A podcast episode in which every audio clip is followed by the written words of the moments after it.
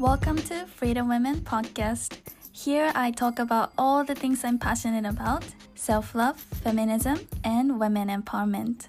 海外志向な次世代女性へ自分の気持ちに正直に生きるヒントをライフコーチである萌えが飾ることなくリアルトークでお届けするエンパワーメントポッドキャストです。Are you ready?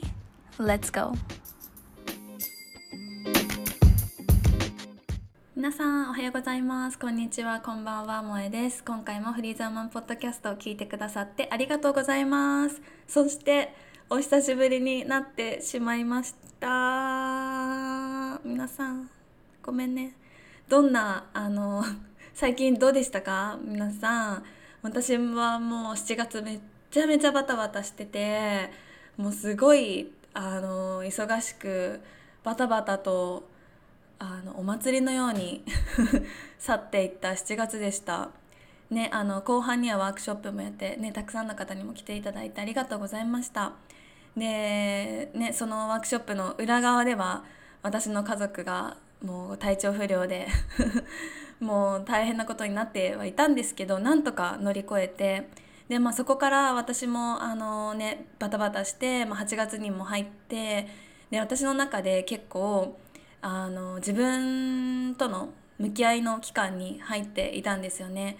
でそこで思ったこととかがあったりしてでなかなかこのポッドキャストで話すこともできなくってであの、まあ、できなかったっていうのはあの私がのあの家族家族というか夫とか娘がいつも一緒だったから一人でこうやってゆっくり話せる時間がなかったので皆さんにだからなかなか取れなかったっていうのがあるんですけどそう今日ねやっとようやく一人で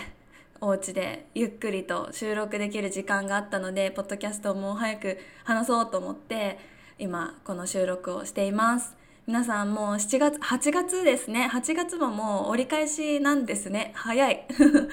ね本当にあの夏もね夏で真夏でとっても暑いし宮古島も暑いしあの今台風とかもねあの来て関東の方とかに来ているので皆さんあのどうか無事にお過ごしください。はい、それでね今日のポッドキャストはこう何をねあの話すかっていうと私のビジネスについてお話ししたいなって思っています。でこのポッドキャストではあんまりこの私のコーチングの事業についてはあの詳しく話してなかったなってすごい思ってねそうだけどこのねポッドキャストではあの120%リアルトークっていうのを私の中で誓ってるのでやっぱりあのコーチングのこの私のお仕事ビジネスっていうのってもう私の切っても切れないあの一部なんですよね。そうだからここでビジネスの話しないのもちょっとなっていうふうに思ってあのお話しするんだけどでもそもそも何でビジネスの話をあんまりしなかったかっていうと私が全然なんかビジネスっていう言葉自体にしっくりきてないというかビジネスってあんまり思ってなかったんですよね。だからあのお話もあえてビジネスの話をしようとかもなかったんだけどでもやっぱり考えてみたら私のやってることってれっきとしたあのビジネスで事業を立ち上げて自分でやってるからまあ、その裏側も気になる人もいるのかなと思って今日はねあの話したいなと思ったんだけどそうそうもともとビジネスってあの全然私はあんまり好きな言葉じゃないんですよ。なんかビジネスって聞いて皆さんどう感じますか？なんか私はビジネスって聞くとなんかすごい冷たい感じ？なんかビジネスの関係みたいなって聞くとすごい冷たい感じがするじゃないですか。でも私がやってるのってライフコーチングだしコミュニティを作ったりとかそれってなんかその人とのつながり心のつながりを作るものだからなんかそこをビジネスっていうのはなんかすごい私の中ですごい嫌だっていう気持ちがあったんですよね。そうそうだからそうなんかあんまり話してなかったのかなっていうのもあるけどまあでもちょっとあの今日はね話していきたいなと思ってるのでなんかあの今こうなんだろうな実際にビジネスを自分でしている人もいるかもしれないし、まあ、これから自分の好きなことでこう事業をしたいとかビジネスしていきたいと思ってる人もいると思うからちょっと私があのこれまでやってきたこととか最近本当にもう身をか身をもって実感して感じていることとかをのビジネスの裏側っていうところを話して何かちょっとエンパワーできたら嬉しいなと思ってお話をしたいなって思っています。でねこの今日のタイトルなんですけどビジネスって難しいってすごく感じてる人も多いかなと思うし私もビジネス難しいなんじゃこりゃっていうふうに 思っているんですよ。思っていたんですよ。最近はちょっとそれが変わってきました。でもちょっと本当に本当にちょっと前まではビジネスってもうハードすぎるっていう風に感じてたんですよね。で私ねなんかもともとビジネスをしようとか起業したいって全然そういう思いってなかったんですよ。なんかしそのライフコーチングとかを始めた時もなんで始めたかっていうとやっぱり女性を勇気づけたりエンパワーするっていうことをエンパワーメント女性エンパワーメントを仕事にしたいっていうふうにこう思ってて別に自分が何か事業を立ち上げてこうやろうっていうふうにそこが紐づいてなくってでも結局やってたことっていうのは自分がビジネスを立ち上げたっていうことなんですけどでももともとビジネスをしようって始めてないから全くビジネスの知識とかそういうつながりとかがこう全くなかったんですよね。そうだから私はじゃあこうエンパワーメントを仕事にしたいって言ってもどうやってやるのかがわからないからこうなんか団体に所属してコーチングをやったらいいのかとか何かそのなんだろうなカウンセラーとかコーチがあの登録しているなんかサイトとかでこう登録してあのなんだろう選ばれたらセッションするとかなんかそういうのとかもかん思ってたんですけどでも私はあるあのビジネスコーチに出会ってこう自分で自分のやりたいビジネスっていうのを作り上げることもできるんだよっていうのを知って、まあ、そこでその人からもう何も分からなかったんですけどでもこの人もその私のパッションこの人っていうのはコーチエミっていうあのエミコ・ラスミセンっていう方がいるんですけど本当に素敵な方でもう私は3年くらいの3年のお付き合いになるんですけどそうでコーチエミを見つけてでそのコーチエミからえっと、もうすでにそのコーチエミが体現していることを学ぼうと思って学びを始めたんですよね。で自分のあのやり方っていうのもわからないからそのコーチエミからいろんなことを教えてもらってそれ通りにやってであのやってたらすごく楽しかったんですよ。自分のパッションとか本当にすごい鳥が鳴いてる外で。ね。私の窓のとこにいつも来んだよね。聞こえますか？かわい。いちょこちょこ歩いてる。いつも来る鳥とちょっと違うな。まあいやそうなんかそうそうあのねなんだっけ。ビジネスのやり方とか分かんなかったからコーチエミのもとで学んでで私がすごくパッションのあるこう女性エンパワーメントっていうところでこう発信とかを始めたりそこで共感してくれる人が来てくれてでそのあの共感してくれた人がお客様になってくれてとか嬉しいねあの成長っていうのもあってすごく私は嬉しかったんですよね。でやっててすごい楽しかったしすごい意味のあることをやってるって自分で実感してたしもう毎日がすごいワクワクしてた。だからパソコンあの朝起きてパソコン開いてもうすぐ仕事のことやってで夜寝る直前までパソコンで仕事のことやってでこれが自分で仕事って思ってもなかったしあのそういう自覚もなかったし自分でビジネスを今なんかねまああの大きさはあるけど、まあ、一応ビジネスでこう何かを経営してるっていう感覚は全然なかったんですよ。もう本当になんかやりたくてやってるものっていう風に思ってそれでやってて楽しくってでそれでどんどんどんどん最初の1年目は進んでったのね。で2年目にちょうど私のライフチェンジがあって妊娠を経験して妊娠してでにこうまだその時は出産してないけど妊娠してまあでも妊娠してちょっとこの心のあのなんだろうつわりとか精神的に参ってる時とかもあったんだけど、まあ、それも乗り越えてでもやっぱり楽しかったからこの受講生のクライアントさんたちとお話しすることお話というかコーチングの勉強することとかあの発信とかポッドキャストで話すこととかもすごい楽しかったから、まあ、やってたんだけどでその2年目になる直前とかにあの私がこの今やってる楽しいこのことをもっともっと多くの人に知ってもらいたいって思ってでその時にあの自分の中でこれをやっぱり真剣にやっていきたいんだなっていうふうに感じた自分もいてでそこでこうあのこのポッドキャストでも言ったかな妊娠あ出産の前にあ言言いましたね。に出産の前にあの大きい大大金のあの巨額な自己投資をしてあのビジネスの講座を受講したんですよ。でそこでもねちょっと2つのコースがあって迷ってたんだよね。一つはこうビジネスを立ち上げたい人まだ立ち上げてなくってこれからの人とかあとはビジネスを立ち上げたけどまだ初期であのちょっとあのなんだろうなしっかり基盤を固めたい人用のコースかもう一つはもうビジネスをしっかりやっていてこれからもっともっと売り上げを伸ばしていきたい人のプロコースっていうのが2つあってねでそれであのすごくその講座自体は魅力的だったし教えてくださってる人もあの素敵な人だなと思ったから受講したいと思ってだけどこの2つのコースで迷ってたのね。でそれで個別相談に行ってでそこからえっとどっちの自分はコースが合ってるのかわからないっていうところで相談したんですけどそしたらやっぱりそこので言ってくれ言って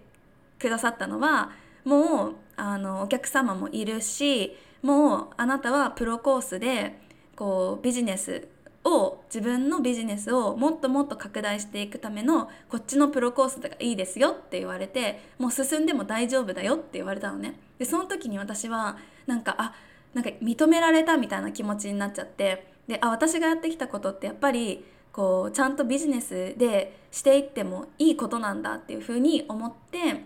でそのプロコースに進んだんですよ。その時の自己投資額が90万円とかだったのね。全部合わせて。で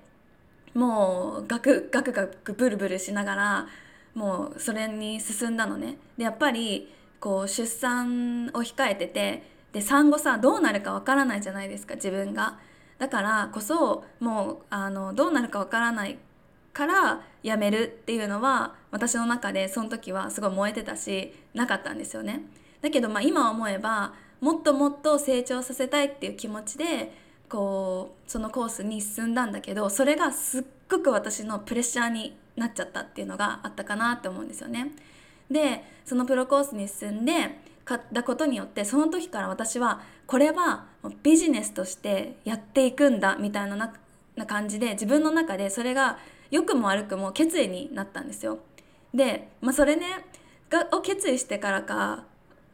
なんか私の中でこう変にプレッシャーにやっぱりなっちゃってでこれだけの巨額なお金を投資したんだからちゃんと結果を出さないととかこうもっともっと自分が責任感を持ってやんないととか使命感とかお金とかそういうところでプレッシャーを感じるようになってでそこからどんどんどんどんこう何か自分の中でこうの身軽さなんか軽さっていうのがなくなってったなって今振り返って思うんですね。でやっぱりその時はもうやるぞっていう気持ちだったしもう絶対結果を出すみたいな気持ちだったからあんまりそこはねあの考えれてなかったんだけど今本当に冷静になって過去を振り返ってみたらすっごいその時からプレッシャーを感じるようになってたって気づいたんですよ最近。そうでそれから本当に昔はもうただただ私が楽しいからやりたいからもう心が熱くなるからこの目の前の女性たちをこうサポートしてその人たちが成長していく姿を見て私もすごく成長できるしすごい楽しいからこうやってた。だけどやっぱりその去年のうんいつぐらいかな去年のやっぱり出産前後くらいからやっぱりやらないとみたいな気持ちがすごく多くなってきちゃったのね。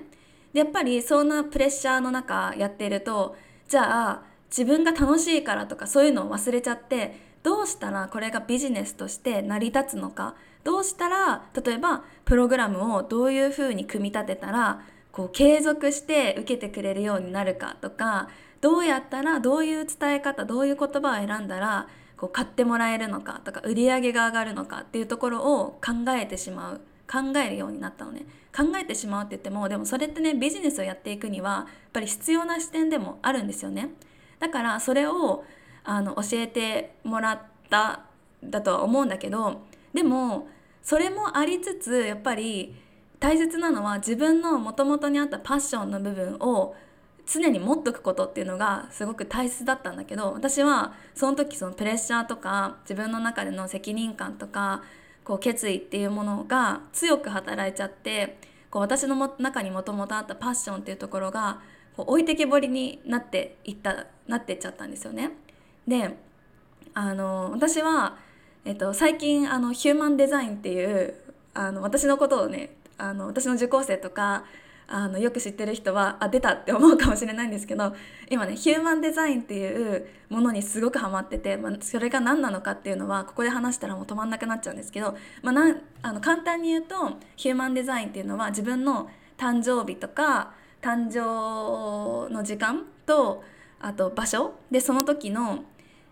それから自分の性質とか自分の生き方っていうのがもうブループリント設計図みたいにこう出される自分のなんか取扱説明書とは言われてるんだけどそれがね分かるツールっていうのがヒューマンデザインなんですけど、まあ、そのヒューマンデザインでも私ジェネレーターっていうエネルギータイプででそれがあのどういうものかっていうとやっぱり頭で考えるじゃなくって自分の体の反応自分の体があやりたいって前のめりになることを選んでいく方がいいタイプなんですよね。そうだからでもねその時の私の去年とかの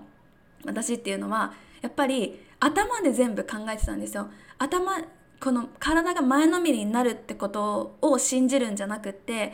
こういうふうにこのこの経験たくさんの経験がある人とかたくさんの人の売り上げを上げてきたこの人がこういうふうにやったらいいって言ってるんだから絶対こういうふうにやったらいいんじゃないかとかこういうふうにやったらこの人が言ってる通りにはならないとか頭ですごい考えてたの。でもその時にねその時の私が心に聞いてみるとか自分の体の反応を見てみるっていうそんな余裕はやっぱりなくってでやっぱり私のな私はあの産後だったしそういうねそれも重なってたと思うんですよ。私がこうあの出産の後って本当にねホルモンが一気にこうすっごい上がってたのがガーンって出産したら下がるんですよ。でそれはねなぜかっていうとやっぱり自分の体の中でこうあった臓器っていうのが胎盤っていう臓器がこれほんとすごいよね女の人の体って。その妊娠したらその子供を育てるための新たな臓器を体に作るんですよそれが胎盤っていうのねで胎盤っていうのは本当にあのすごい大きくってなんかなどれくらいあの私直径何センチとか全然わかんないんだけど、ま、私が実際にあの出産した時胎盤見たんだけど私の手のひらにボンって乗っかるくらいのお同じ手のひらと同じくらいの大きさ。両手手のひらとね。それくらいの臓器を体に作ってでそれをあの出産子供が出てきたらそれが剥がれ落ちるんですよ。自分の中の臓器が剥がれ落ちる。2回言ったけど。もう本当にそれその臓器が出ることによってホルモンもガンと下がるからやっぱり自分の力ではどうしようもできないくらいのホルモンの乱れっていうのがやっぱりある中で私は一生懸命なそのプレッシャーとかを感じながらビジネスをやってたからそりゃね今思えばそれは大変だよってあの今の私が去年の私を見て言ってあげれるんだけどその当時はやっぱり分かんないわけですよ。もう本当に必死でやってたから。ででも別に自分が必死だって思っている気持ちもなかったんだけど今冷静になって自分を見ると必死だったなってすごい思う。ね。だからやっぱりね自分でさこう自分のことを客観的に見るって一番難しいじゃないですか。だから本当にその最中渦中っていうのはもう目周りが見えなくなってる。なってすごい思う。だからこそそれその第三者の視点とかコーチのあの視点っていうのはすごい大事だなって私も思うんだけどちょっとすごい話がずれちゃったけどそう私はねもともとその頭で考えるとよく良くないというか頭で考えすぎると考えすぎて決断をすると自分の心が置いてきぼりになって満足ができないタイプなのね。そう。だからやっぱりこう自分の気持ちを大切にしなきゃいけなかったところをやっぱりビジネスをやるにはこうした方がいいみたいな自分の中でのこういろんななんか情報を取り入れすぎてそれからねだんだんだんだんなんか身動きが取れないというかなんかその当時は全然そんなこと思ってなかったんだけど今振り返ってみるとやっぱり何かをやることに例えばポッドキャストを話すとかポッドキャストで話すとかインスタグラムで投稿するっていう時もなんかこれを言ったらこうかもしれないとかこれを言ったらダメなんじゃないかみたいな自分の中でのこう制限っていうのがすっごいたくさん出てきててでそれもね私もう自由にとか Free the women って言ってるくせに自分がその自分をこう制限して自分の言いたいこととかを制限してしまってる自分がいてそこもすごいモヤモヤしてたんですよね。こうみんなに自由に自由にとか言ってるのに自分が一番自由にこう思考できてないじゃんみたいな風にもちょっと自分が思ったりとかもしててこう私はやっぱりオーネスティとかこうトランスペアレンシーっていう透明性とかあとオーデンティシティありのままでっていうところを私自身も生き方で大事にしてるしそこが自分の強みだと思ってるのになんかそこがだんだんなくなってしまっている私っていうところでもなんかちょっと複雑な気持ちを感じててでそこからやっぱりだんだんだんだん自分の仕事に対してのそのワクワクとかなんか昔感じてた熱い思いっていうところがなんかこうこの炎がブワーって燃えてたのがだんだんだんだん小さく灯されるようになってた感覚があのあったなって思うんですよね。でやっぱりこうライフコーチのお仕事って私はあの自分の等身大を出す仕事で自分の等身大を出してであのそれを見てあそういうあり方素敵だなとか生き方素敵だなって思ってこの人からお話を聞いてほしいこの人になら話を聞聞いてくれるだろうっていうふうに思ってそこから信頼が生まれてお仕事につながるものっていうふうに思ってるんですよね。だからなんかそのライフコーチなんかセッションを受けたいからなんか誰でもいいからこの人みたいな風に選ぶ人って本当に少ないと思う。だから本当にそのライフコーチをつけたいと思ってる人はただただセッションを受けたいんじゃなくってこの人だから話したいっていう風に思って来てくれると思ってるからやっぱりそのライフコーチの仕事ってどんな仕事よりも自分の自身のエネルギーとか自分の自身の在り方っていうのがすごくビジネスにという視点においても大事になってくるんだよね。だからこそやっぱり自分が自分の在り方とか自分の気持ちがモヤモヤしてるとそれって本当に目に見えないけどエネルギーとして現れてエネルギーとして出ちゃってそれが結果に直に反映されるっていう風にされるんですよっていうのをね私は経験済みなの。そう。ね。だからこうだからこそなんかそれそこで悪循環。こうやっぱりこう自分がモヤモヤしてるからそれが結果に現れてあやっぱりそうなんだなって思って前みたいに楽しめてない自分とか思うように進めてない自分っていうのがいてやっぱりそこでぐるぐると悪循環が生まれてあもうビジネス難しすぎる。もうビジネスやっててもうなんか大変すぎるやだもうやめたいっていう風に 思うようになってきちゃったんですよね。そうでもね本当に今思うのは難しいって思ってるからこう難しくなってたんだなってすごい思うの。で私はこのライフコーチのビジネスっていうものしかやったことないからこれしか言えないから他のビジネスに関してはあのどうかわからないけどでもやっぱりこう個人でやるビジネスってこう自分の気持ちがありきのものじゃないですかだから自分の気持ちが一番大事なんだよね。でそこで自分の気持ちを置き去りにしてやっててもそれって本当にさっきも言ったようにエネルギーで伝わるしこれでいいのかなとかこれで大丈夫なのかなって思いながらやってたらそれって本当にもう伝わっちゃう伝わる分かりますよねきっと見てくれてる人って。そうで私もね実は受講生さんとかに「あの最近萌さん大丈夫ですか?」とか「なんか疲れてませんか?」とか言われたこともあったんですよ。でそれがその私の前の私だったらすっごい情けないって思ってたのねだってコーチなのにコーチだからみんなをこう引っ張っていくあの立場なのに受講生さんに心配されてるコーチってえもうやばくない？もう情けないってすごい思ってたんだけどけどまあそれは今は思わないもう本当にだってこれがもうリアルだったからもう私がこう人間はもう落ち込んだり上がったりするものだから別に落ち込んでも大丈夫ですよって普通にもう私の受講生さんにも常にこうリマインドしていることなのね。だから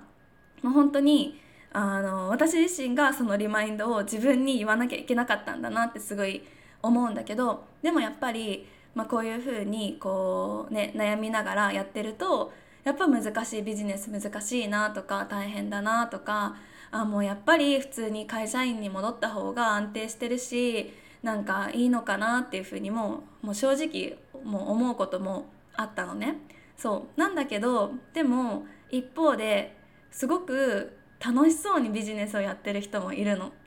うまくいってる人もいる。でも、まあ、そのうまく、まあ、インスタグラムで見る、ね、満員御礼とかなんかなんだろう。あの毎回ねあのたくさんのお客さんが来てくれてとかこれだけの売り上げ年商何桁とかそういうものって分かんない。本当の裏側までは分からない。本当なのかっていうのは分からないけどでもそうなんかだからうまくいってる人私のこれねビジネスコーチが教えてくれたんだけどそういうねあのインスタグラムであの満員御礼とか毎月何万何なんか分かんないけどいっぱい稼いでますって言ってる人からいっぱい DM が来るんだって私のビジネスコーチは。でそういう人にがビジネスでうまくいかなくて悩んでますっていうメッセージをたくさんもらうんだって。でもインスタグラムを見てみると全然そんな風には見えないんだって。だからもうねっていうことはもうインスタグラムってもうで見る情報とか SNS で見る情報って本当かどうかって本当分かんない。だから私もね多分こういうビジネスって難しいって話をするまで多分みんな私がコーチングすごいうまくいってるって思っているんじゃない思っていたんじゃないかなと思うんですけど、まあ、もちろんねあのうまくいってるいってないのこのあの評価って別に人それぞれだと思う。で私自身は自分で難しいって思ってるのはこういうなんだろうな自分との気持ちとのあの折り合いをつけるのが難しいと思ってるわけで別にその受講生さんとこうコーチングセッションをしたりとか受講生さんに講座をしたりっていうのはすっごい楽しいんですよ。そうだからそこは実に難しいって思ってはないんだけどまあねそうだから何が言いたかったかっていうとそうあのうまくいってる人たちもうまくいってそうな人たちもいるけどその裏側はどうかわからないよっていうのは伝えたいしそこのあの、ね、表面だけを見て自分と比べるのは良くないよっていうのもすごい言いたい。で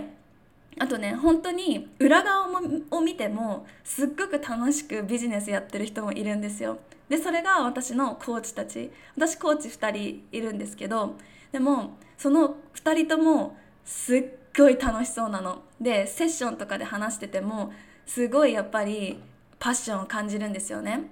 そうだから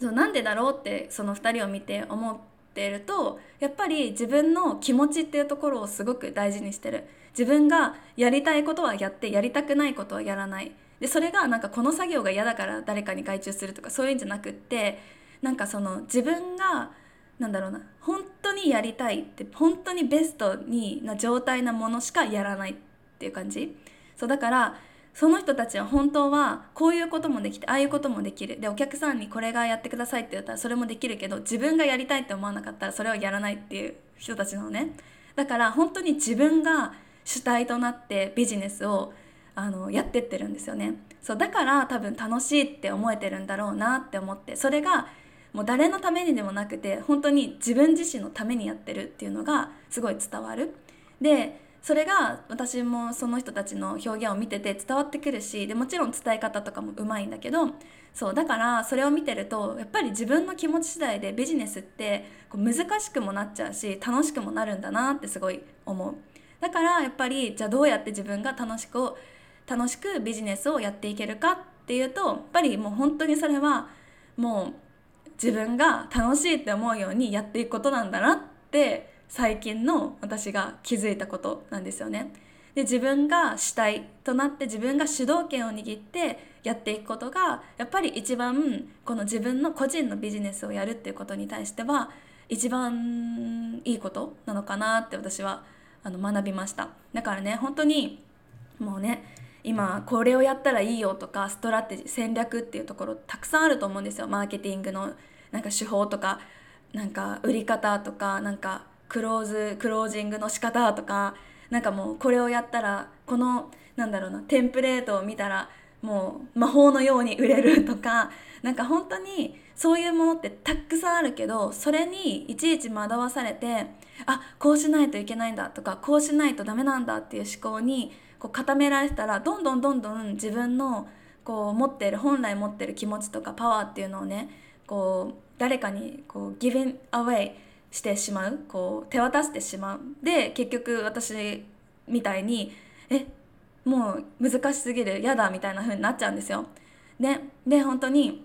こういうこと言ったらお客さん来てくれなくなっちゃうかなとかいろいろ考え出したらもう本当に自分がなんだろう自分の自由を失ってがんじがらめで自分のビジネスをやってるから楽しくないじゃないですか。そうね、だから私のね尊敬しているコーチたちが本当にいつもその2人がね言ってることっていうのを聞いてるともう「Be you」っていうのを常に言ってくれてるんですよ。I wanna see the real you って私のあのコーチエミとかね言ってくれたのこの間だから本当の私っていうことところをもうエンブレイスして コーチエミのあの英語がたくさん映っちゃうんだけど自分ありのままのありのままの自分って言ったらちょっと言葉が綺麗すぎるけどもう本来のこう自分っていうところをこう全開にしてこうなんだろうこうしたらいいああしたらいいっていう思考じゃなくってこうやりたいっていう気持ち自分の気持ちで動いていくっていうのを私はあのこれからはしていきたいなってすごい思っています。でもまあでもねこういったところであの全部さ、ね、オリジナルでやれってって言ってもやっぱ難しいからこうしたらいいんだろうかとかこうするやり方もあるんだみたいなそういう情報って別に見ちゃダメってことはなくて見てもいいとは思うんですよね。でもやっぱり最終的にはえなんで私ってそれその情報が欲しいと思ったんだろうとか何でこのなんだろうなフォロワーを増やす秘訣とかそういうポストをなんで見て見てんだろうみたいなフォロワーそんなに欲しいって思ってるんだみたいな自分に必ずこう聞く。でなんでこの企業プログラムの LP 読んでるの？なんで？Why っていうところを自分に聞いてその情報を集めてる自分をまずは客観的に見て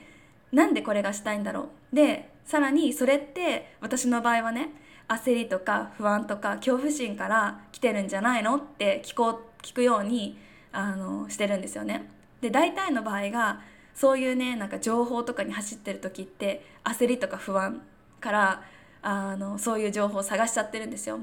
だからでもそれをね焦り不安っていうのをベースにしてたらもうどんどんどんどん苦しくなるビジネスっていうのは難しくなってく。だけど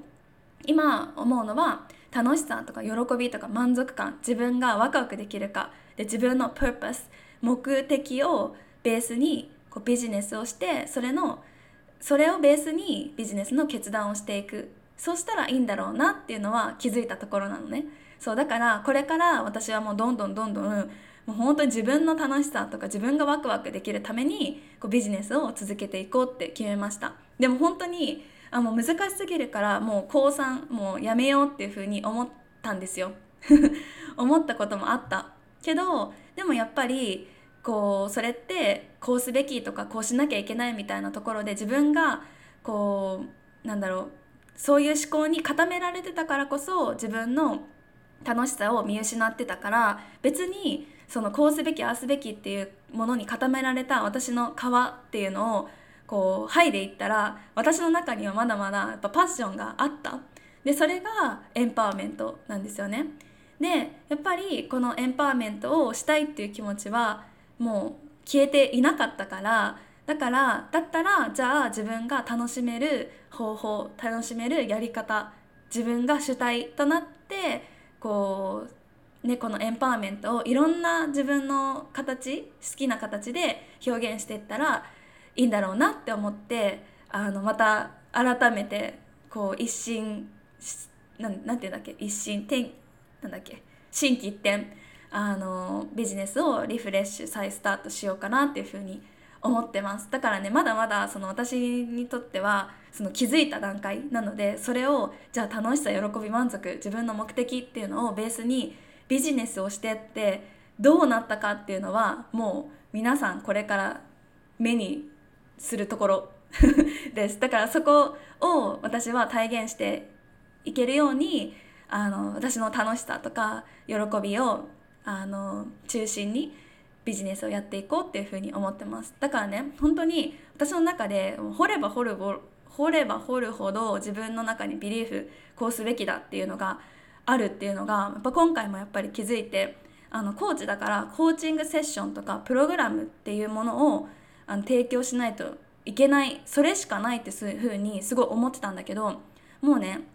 そういう枠とかも全部取っ払って、まあ、エンパワーメントっていう軸は変わらないけどそれをそういう枠にはまらずにエンパワーメントを表現するってどういうことができるんだろうって考えたらもうすでにもうワクワクしてるアイデアがもうたくさんあるんですよ。でもう本当にまだまだもう全然アイディア段階だからこれが実現するしないは分からないけど私の中でねやっぱりやってみたいのがこうずっとあの私はクォーツクォートが大好きなんですよ。モチベーショナルクォートっていうねセルフラブカードっていうのも作ったんですけどでもそれを作った経験もすごい楽しかったからその自分をモチベーションモチベーションモチベートしてくれる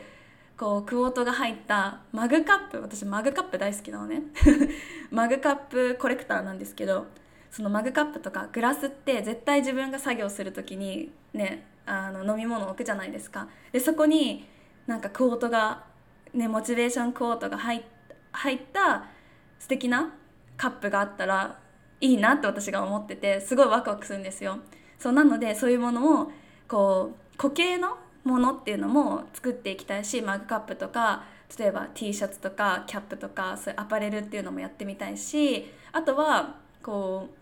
うなんだろうリアルな体験っていうのもあの作りたいなと思ってて例えば宮古島でリトリートとかねどうですか？皆さん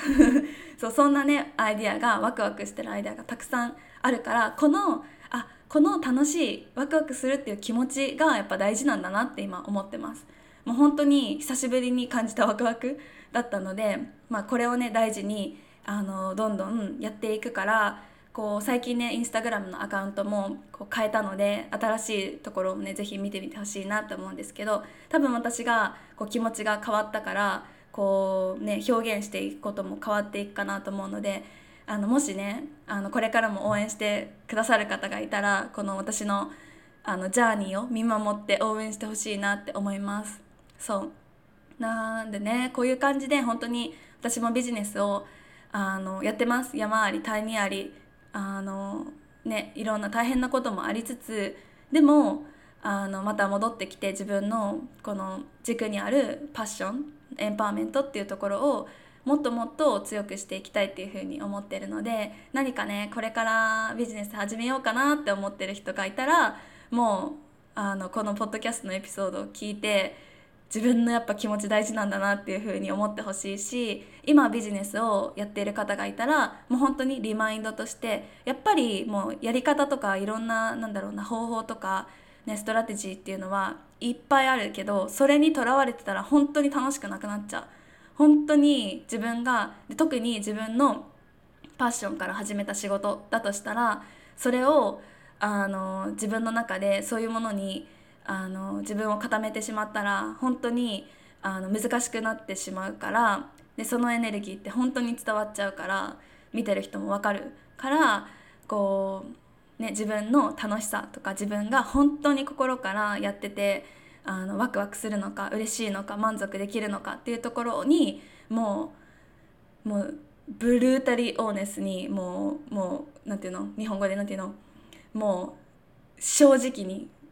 ガチに少年をもう全然あの言葉が出ないんですけどもう本当にちょっと自分の見たくないところかもしれないけど本当に今やってることが自分にとって楽しいって思えてるのかっていうところをしっかり自分と向き合ってほしいなって思います。はい、そんな感じでねあの私のビジネスの裏側とか最近の気づきとかこれからの決意っていうところを話していきましたがいかがだったでしょうか？